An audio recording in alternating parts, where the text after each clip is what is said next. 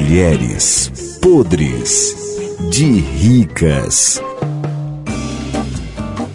Ai, no Tá Mulheres Podres de Ricas de hoje, vamos começar com cultura. Mamãe, quando você está no seu iate em alto mar, para passar o tempo você lê que livros? Livro né, de história de criança infantil, po- poesia, essas coisas. Qual? Paulo Coelho. Já que você aprecia livros, mamãe, cite alguma obra da escritora Clarice Lispector. É o quê? Não conheço essa escritora aí, não. Clarice Lispector. Clarice é esperta. Nossa senhora, defenda. Marisolda, dá uma dica de livro que uma mulher podre de rica como você deve sempre ler. No, no iate da Bíblia que fala em Deus.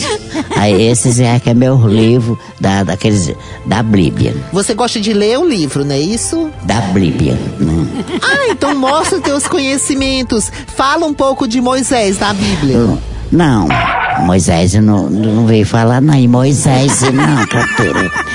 Não ouviu falar de Moisés? Só no- nos filmes que eu vejo falar em Moisés. Na Bíblia tem Abraão, Hum, Abraão, Abraão, Abraão, criatura. Tem, criatura, Abraão. Tem, Abraão. tem algum Pedro ou Tiago na Bíblia? Peda Tiagro, né? Peda a Tiagro, que eu signifique ainda não vi esse Pedro Crai. Peda criar. É porque a- a- o livro da Bíblia é grosso, criatura. Da não chega nem a metade. Marisolda, prove que você lê. Então cita pra gente alguma passagem de Gênesis.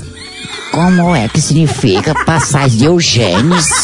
Passagem de Gênesis. Uma passagem de Eugênios? né?